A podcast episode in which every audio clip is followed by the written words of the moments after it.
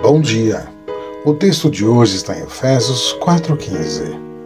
Antes, seguindo a verdade em amor, cresçamos em tudo naquele que é a cabeça, Cristo.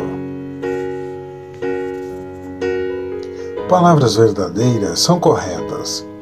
Palavras faladas com amor podem ser uma bênção, mas a verdade falada com amor é redentora. Esse tipo de fala abençoa os que ouvem e amadurecem os que falam.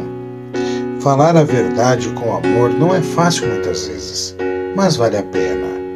Olhe a Deus e veja como foi doloroso para ele dizer suas palavras com amor ao enviar Jesus. Mas, no processo daquela única palavra sacrificial, ele nos salvou e revelou o seu coração de graça, misericórdia e amor. Deus te abençoe.